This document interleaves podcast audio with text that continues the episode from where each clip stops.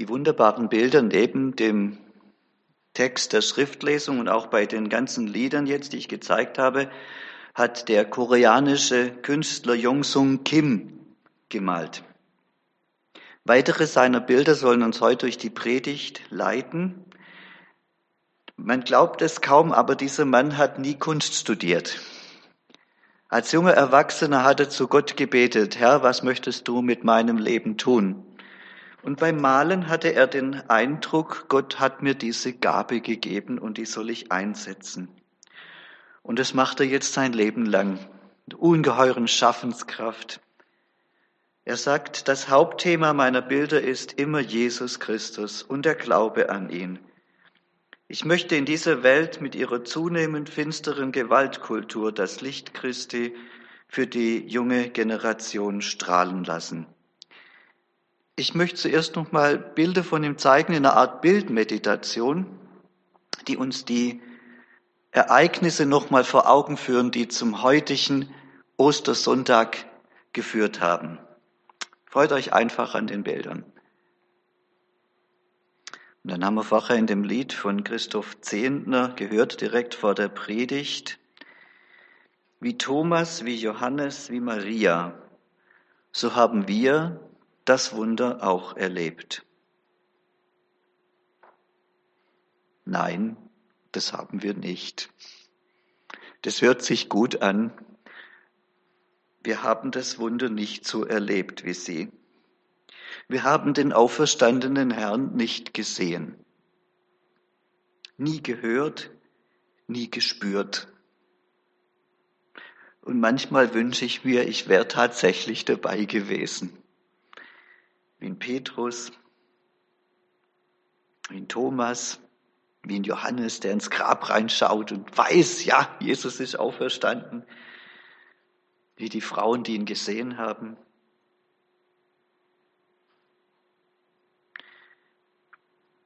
Wenn ich ihn auch gesehen hätte, dann könnte ich besser glauben.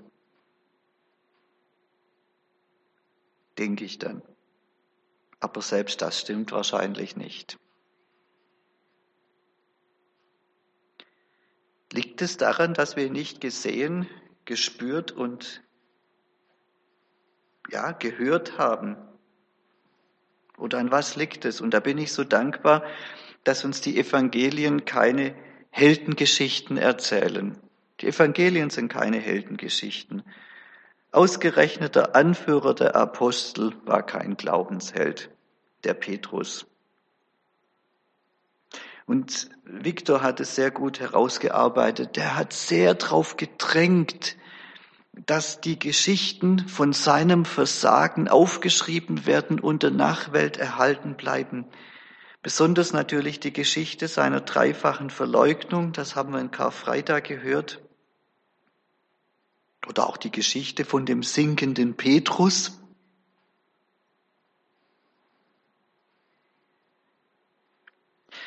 Die Geschichte von dem sinkenden Petrus ist so wie eine Miniatur, also wie so eine Mini-Geschichte, die eigentlich ganz hervorragend das zusammenfasst, was wir heute miteinander bedenken wollen. Deshalb möchte ich die Geschichte ein bisschen vorher erzählen und auch ein paar Bilder dazu zeigen.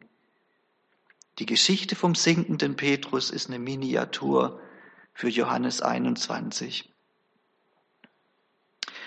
Ich habe die Geschichte vom sinkenden Petrus auch immer als Heldengeschichte gelesen.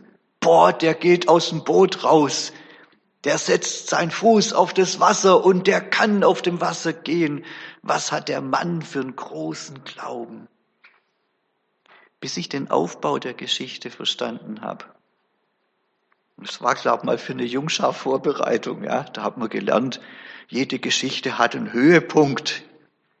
Und ein Skopus hat man gesagt, ja, eine Zielrichtung. Was ist der Höhepunkt von der Geschichte? Der Höhepunkt der Geschichte ist nicht, wie der Petrus seinen Fuß aus dem Boot setzt und auf dem Wasser gehen kann. Das ist nicht der Höhepunkt. Sondern der Höhepunkt der Geschichte ist der Petrus, der versinkt. Um das geht's in der Geschichte. Der Petrus, der versinkt. Es geht nicht um seinen Glauben, sondern um die Treue Jesu. und um sein Versagen. So hat es für Petrus damals vielleicht ausgesehen.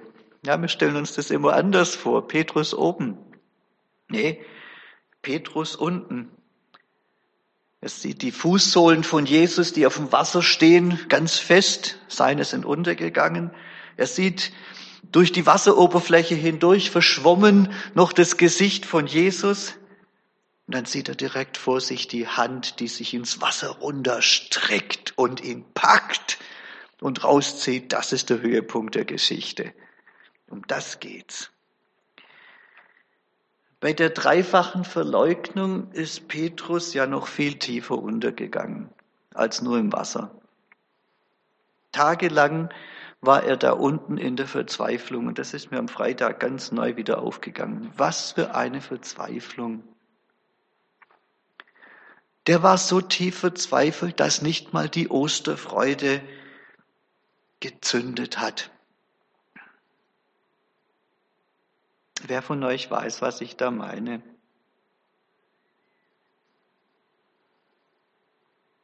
Gell, wir kennen alle die Ostergeschichte. Wir haben sie schon tausendmal gehört. Wir glauben das auch. Wir rufen uns dann auch immer zu, der Herr ist auferstanden, er ist wahrhaftig auferstanden, Halleluja, Amen.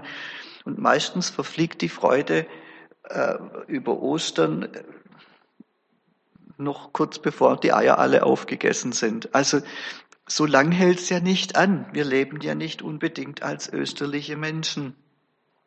Von der Kraft, die Jesus auferweckt hat und mit der er alles neu macht, ganz zu schweigen. Von der österlichen Freude und der österlichen Kraft ist so wenig zu sehen und zu spüren. Simon Petrus und Thomas, der auch Zwilling genannt wurde, Nathanael aus Kana in Galiläa, die Söhne des Zebedäus und noch zwei andere Jünger waren zusammen. Petrus sagte, ich gehe fischen, wir kommen mit, meinten die anderen. Das ist so lapidar dahingeschrieben, aber das ist denen ihre Ostergeschichte. Was soll's? Ach, wir haben den gesehen. Ach, der ist auferstanden. Was soll's? Also fuhren sie im Boot hinaus, fingen in dieser Nacht aber nichts. Ich weiß nicht, war da vielleicht das Bewusstsein, wer bin ich schon? Ich habe doch versagt. Die Jünger, ich bin doch weggelaufen. Der Petrus, ich habe ihn doch verleugnet. Ich bin doch gar nicht mehr brauchbar für den Jesus. Ja, der lebt, gut. Aber für mich, ja, für mich ist er tot. Oder ich bin für ihn tot. Ist egal. Und da waren sie angeregt von Petrus wieder in ihren alten Beruf zurückgekehrt, mit der Überzeugung und der Hoffnung, vielleicht können wir da wenigstens was leisten und unseren Mann stehen. In der Nachfolge Jesu haben wir ja bitte versagt. Auch wenn wir keine gute Menschenfischer werden, vielleicht haben wir doch als Fischer noch Erfolg. Und dann kam das Bittere. Selbst als Fischer lief nichts mehr. Ohne den Herrn waren sie gar nichts mehr. Warum nur? Die hatten Jesus gesehen und gespürt. Gerade der Thomas hatten gespürt, ja. Und gehört. Der war da zum Anfassen, zum in den Arm nehmen. Es hat nicht gezündet. Was, was fehlt da? Was stimmt da nicht? Ich bin so froh, dass diese Geschichte in den Evangelien steht. Denn ganz da unten so wie tief im, im, im See Genezareth schon untergegangen im Wasser. Da hat der Herr Jesus den Petrus und die anderen mit ihm natürlich, gell? es geht ja nie nur um Petrus, wieder hochgeholt. Wir schauen uns jetzt ganz kurz vier Punkte an. Wie hat Jesus den Petrus wieder hochgezogen? Und wie ist für den Petrus endlich, endlich auch Ostern geworden? Vier Punkte, wie auch für uns richtig echt Ostern werden kann. Und da ist der erste Punkt, Jesus betet für uns. Es fängt erstmal gar nicht bei uns an. Jesus betet für uns. Kurz bevor Petrus äh, Jesus beteuerte, ja, ich möchte selbst mit dir sterben, Da sagte der Herr zu ihm, Simon, Simon, der Satan hat euch haben wollen, um euch durchsieben zu können wie den Weizen. Doch ich habe für dich gebetet, dass du deinen Glauben nicht verlierst. Und wenn du also später umkehrst und zurechtgekommen bist, dann stärke den Glauben deiner Brüder. Beim Sieben werden gute Weizenkörner vom Abfall getrennt. Der Abfall wird hinausgeworfen und die Spreu, die vielleicht noch dabei ist, die verfliegt und verweht. Und das war die Gefahr für Petrus und für die Jünger, dass sie eben nicht gute Getreidekörner sind, sondern Dreck und dass sie hinausgeworfen werden. Das war die Gefahr und das wollte der Satan. Ich möchte die haben. Der hat gesehen, da ist nichts Großes dran bei Petrus. Da ist Dreck. Und ich habe für dich gebetet. Das Bild, das da vor unserem geistigen Auge entsteht, ist ein himmlischer Gerichtssaal. Satan hat euch haben wollen. Da ist in diesem Gerichtssaal auf der Anklagebank wir. Und da ist der Ankläger Satan, der stolz unsere Sünden vorrechnet, der fordert, der uns haben will. Wenn wir versinken in der Verzweiflung, will der uns haben. Und dann ist unser Anwalt und unser Verteidiger Jesus der betet, der bittet, der fleht. Und es ist nichts zu machen. Die Rechtslage ist so verzweifelt gegen uns, dass unser Anwalt nur das eine tun kann.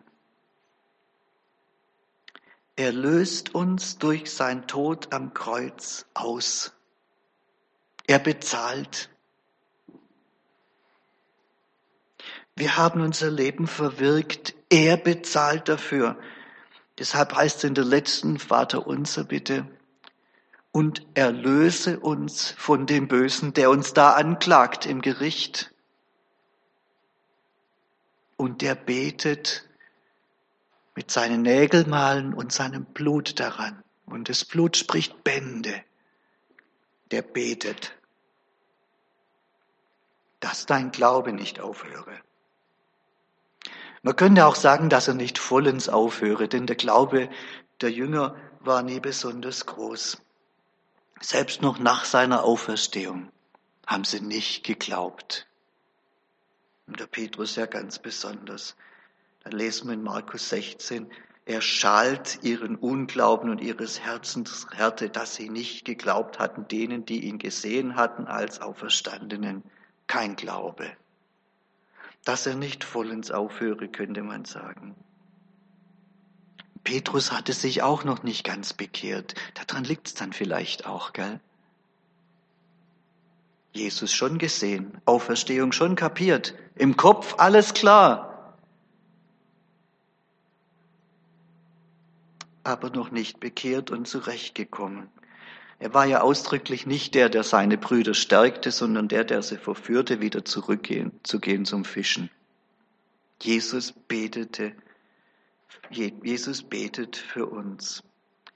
Zweiter Punkt, Jesus geht uns nach. Als es Tag wurde, stand Jesus am Ufer. Doch die Jünger erkannten ihn nicht. Kinder, habt ihr vielleicht etwas zu essen dabei? rief er ihnen zu. Kinder, nannte er sie immer noch. Der ging ihnen nach. Sie hatten ihn verworfen, gingen auf und davon. Er hat sie nie losgelassen. Am Kreuz hatte sie ja erst richtig fest in den Arm genommen. Und dann ging er ihnen nach von Jerusalem bis an den See Genezareth. Das sind drei Tagesreisen. Was waren da schon die 100 Meter, die Jesus, die Petrus noch durchs seichte Wasser angekommen ist? Der geht ihnen nach. Und dann schauen wir uns ganz genau an, was jetzt passiert. Sehr interessant. Erstens, er forderte sie zur Ehrlichkeit auf. War das eine peinliche Frage? Kinder, habt ihr in Klammer wieder mal nichts zu essen? Wieder mal. Jetzt müssen sie ehrlich sein. Doch, doch, da haben da schon noch was. Warte mal kurz, wie die schwäbische Hausfrau, die noch schnell was macht. Ja, doch, doch. So erbärmlich sind wir nicht dran. Nein, sagen sie, wir haben nichts. Und so fordert er uns auf zur Ehrlichkeit. Der Weg zu Ostern geht über die Ehrlichkeit. Ja? Der zweite Punkt, er ging ganz an den Anfang ihrer Freundschaft zurück. Ganz am Anfang hat er sie ja auch beauftragt mit so einem verrückten Fischzug. Erinnert ihr euch noch? Da war doch auch so ein verrückter Fischzug. Da hat er sie beauftragt. Er hat von ihnen Vertrauen gefordert. Und er hat Gehorsam gefordert. In Lukas 5 lesen wir die Geschichte. Und jetzt wollte er nochmal ihr Vertrauen und ihren Gehorsam.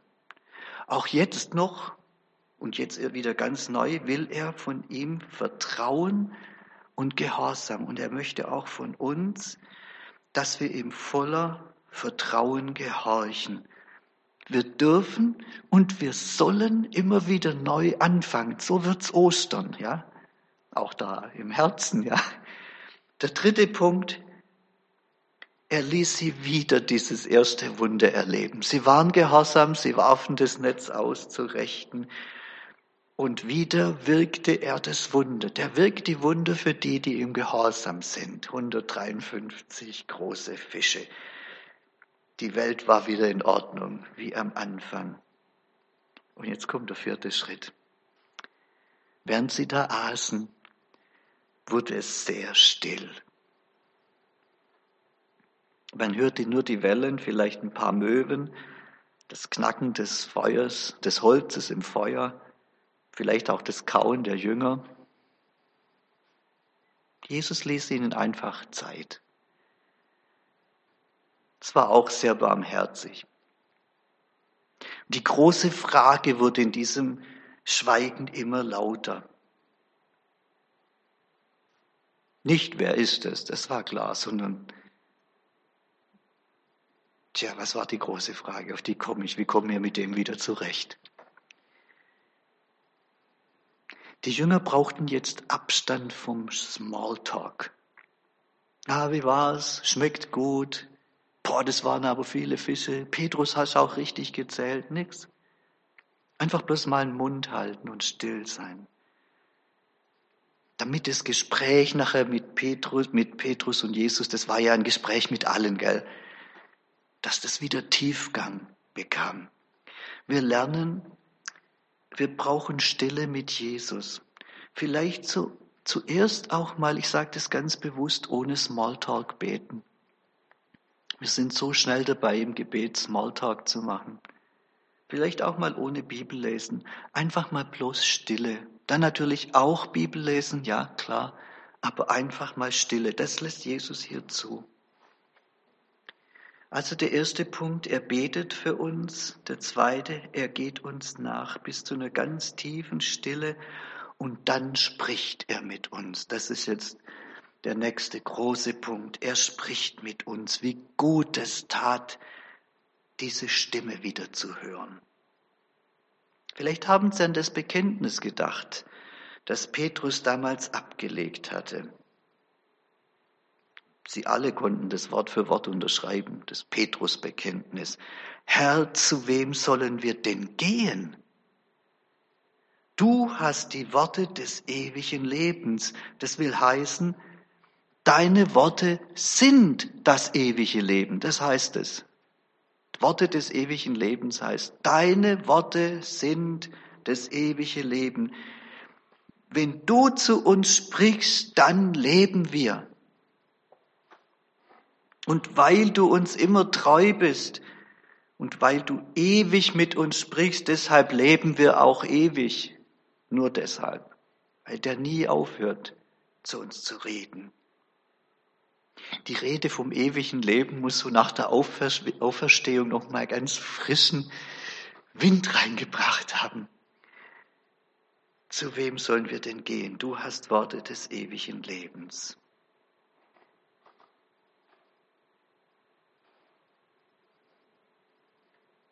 Wir sind da ganz und gar Empfangende. Wir können nur zuhören.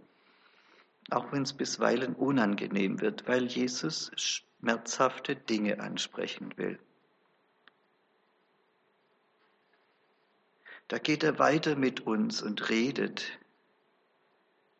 Und das ist eine große, unverdiente Gnade, die Petrus jetzt erlebt und die wir hoffentlich auch erleben dürfen.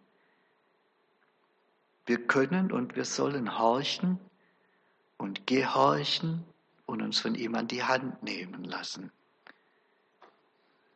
Erster Schritt, er betet für uns, er geht uns nach, er redet mit uns und jetzt kommt das Entscheidende, dann wird es Ostern. Er entzündet wieder neu die erste Liebe. Dreimal hatte Petrus ihn verleugnet und dreimal durfte er ihm seine Liebe wieder bestätigen. Das war schmerzhaft.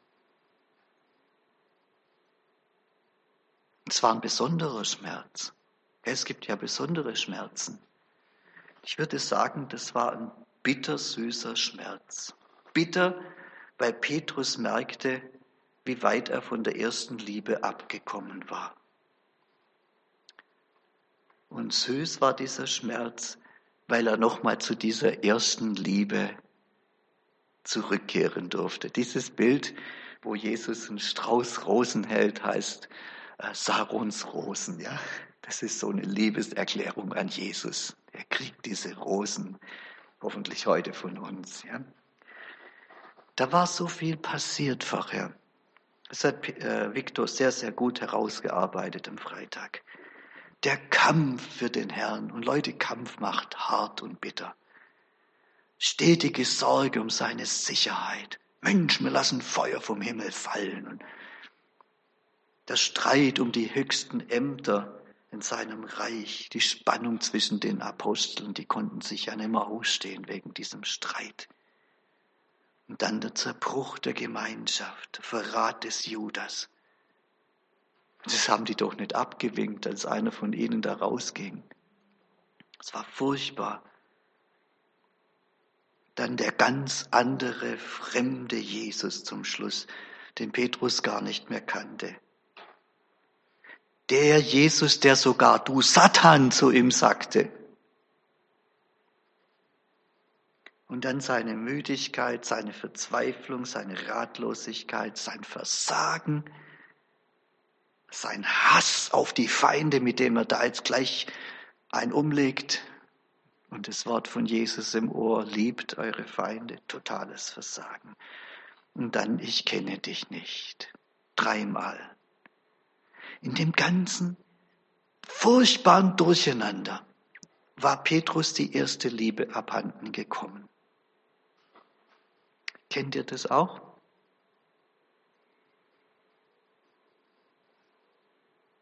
Die erste Liebe geht einem so leicht verloren der Kampf am Arbeitsplatz, in der Familie vielleicht, in der Ehe, in der Gemeinde, Streit. da geht die Freude und die Liebe zu Jesus kaputt. Auch der Einsatz für Jesus weit über die schwache Kraft hinaus. Zerwürfnisse, die Sünde, die uns ständig umstrickt, haben in Hebräer gelesen, die Ruhelosigkeit, das Zerbrechen der Gemeinschaft, wenn Geschwister die Gemeinde verlassen. Kennt ihr das? Ich kenne dein Tun. Jesus kennt das ja, auch bei uns. Ich kenne dein Tun, deinen unermüdlichen Einsatz, deine Ausdauer. Ich weiß auch, dass du niemand ertragen kannst, der Böses tut. Du hast die, die sich als Apostel ausgeben, geprüft und sie als Lügner entlauft. Du hast geduldig für mich gelitten. Du hast nicht aufgegeben. Einen Vorwurf muss ich dir machen. Du hast die erste Liebe vernachlässigt. Denke einmal darüber nach, wie weit du davon abgekommen bist. Ändere deine Einstellung und handle so wie am Anfang. Geh zurück zu dieser ersten Liebe. Offenbarung 2, Verse 2 bis 5. Worte wie für uns. Kehre zur ersten Liebe zurück. Und hier sehen wir jetzt den Weg zurück zur ersten Liebe. Jesus beginnt ganz am Anfang nochmal. Er spricht Petrus nicht mit seinem Amtsnamen an. Er sagt nicht Petrus, auf dich baue ich deine Gemeinde, meine Gemeinde. Er sagt schlicht Simon ben Johannes, Simon Sohn des Johannes. Für Menschen mit dem geistlichen Amt ist das ganz besonders wichtig. Bei der ersten Liebe geht es nicht um das Amt, sondern einfach nur um den Menschen. Nicht um das, was wir tun, sondern einfach nur um das, was wir sind. Zweitens, Jesus spricht uns ganz persönlich an. Wir sind so schnell beim Vergleichen. So oder so. Mehr Liebe als der, mehr Gehorsam als die, geistliche Reife, besser gläubiger, demütiger als die anderen. Wirklich, Petrus? Mehr als die anderen? Und das fragte ihn, liebst du mich mehr als die anderen? Wenn wir zur ersten Liebe zurückkehren wollen, dann wird es so persönlich, dass kein Raum bleibt zum Vergleichen. Ich liebe dich, ich liebe dich mehr als. Nee, einfach ich liebe dich. Das ist erste Liebe. Ja, und was ist mit dem da, dem Johannes? Jetzt sagt Jesus, das geht dich gar nichts an. Was mit Johannes ist, bespreche ich mit Johannes. Was ich mit dir bespreche, bespreche ich mit dir. Jetzt zählt nur noch das eine, du und ich. Dann wird es Ostern, ja. Gewiss, Herr, du weißt, dass ich dich lieb habe.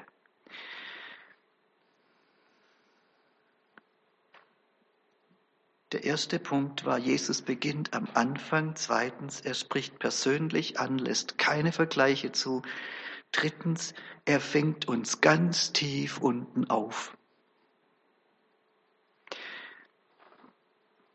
Ich habe extra diese Übersetzung gewählt, weil das da rauskommt. Bei Luther kommt es leider nicht raus. Da fragt er dreimal das Gleiche. Das stimmt ja gar nicht.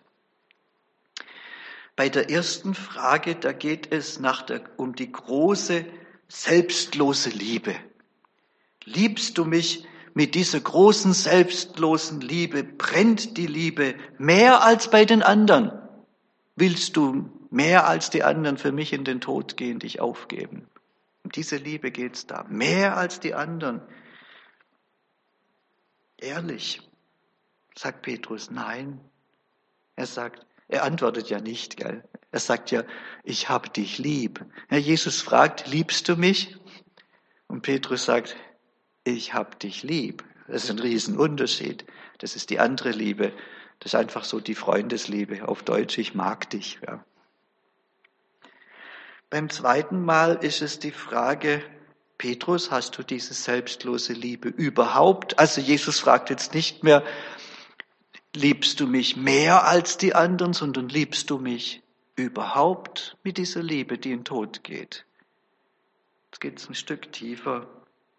Ehrlich, so weit her ist es mit meiner selbstlosen Liebe auch nicht. Petrus antwortet wieder mit diesem Wort für die schwächste Liebe. Ich hab dich lieb, ich mag dich. Und jetzt kommt der Hammer bei der dritten Frage. Deshalb wird Petrus ja auch traurig. Petrus wird nicht traurig, weil Jesus dreimal fragt, sondern weil er beim dritten Mal was ganz anderes fragt. Beim dritten Mal fragt nämlich Jesus, magst du mich überhaupt noch? Diese ganz schwache Liebe mögen, ja. Magst du mich? Und da musste er so ehrlich werden und das machte ihn so traurig. Früher dachte er, ich liebe den bis an den Tod mehr als alle anderen. Könnte ich nie verleugnen. Und wenn er jetzt überlegt, ich mag ihn nicht mal mehr. Das blockiert Ostern letztlich, ja, beim Petrus. Und bis dahin geht Jesus ihm nach. Ich weiß es nicht mehr. Herr, du weißt es. Du weißt, dass ich dich mag. Und Jesus sagt nicht, pff, dann geh doch. Der stößt ihn nicht weg. Schaut euch das Bild an.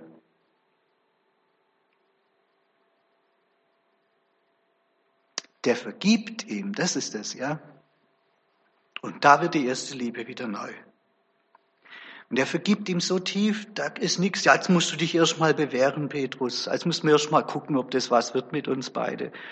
Sondern wo die Liebe wirklich neu wird, da ist die Vergebung so groß, dass er ihm sofort den größten Auftrag gibt. Petrus bekommt seinen ersten Auftrag wieder. Noch viel mehr.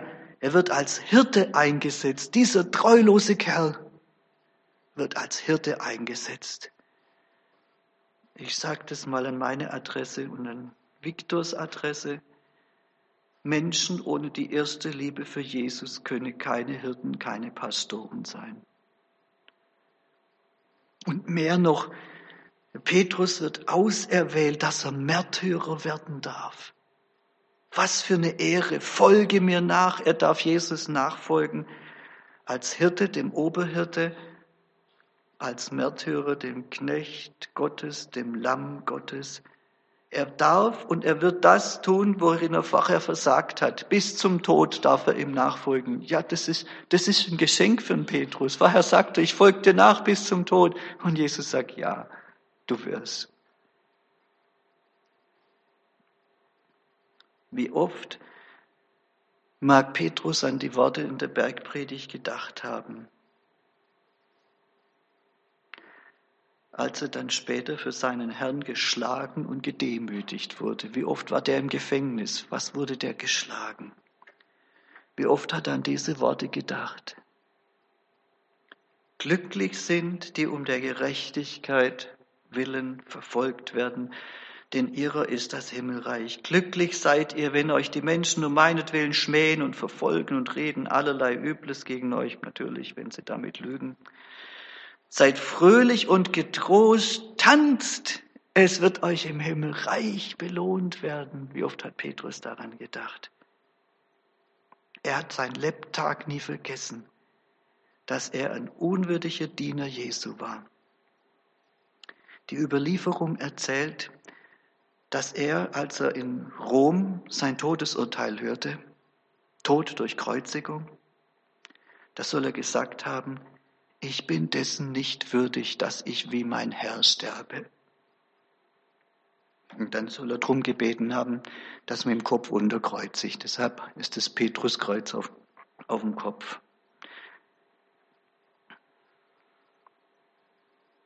Und vielleicht war das Letzte, was er vor Augen hatte, wie sein Herr vom Himmel heruntergriff, um ihn heimzuholen, so wie er ihn damals aus dem See gezogen hat.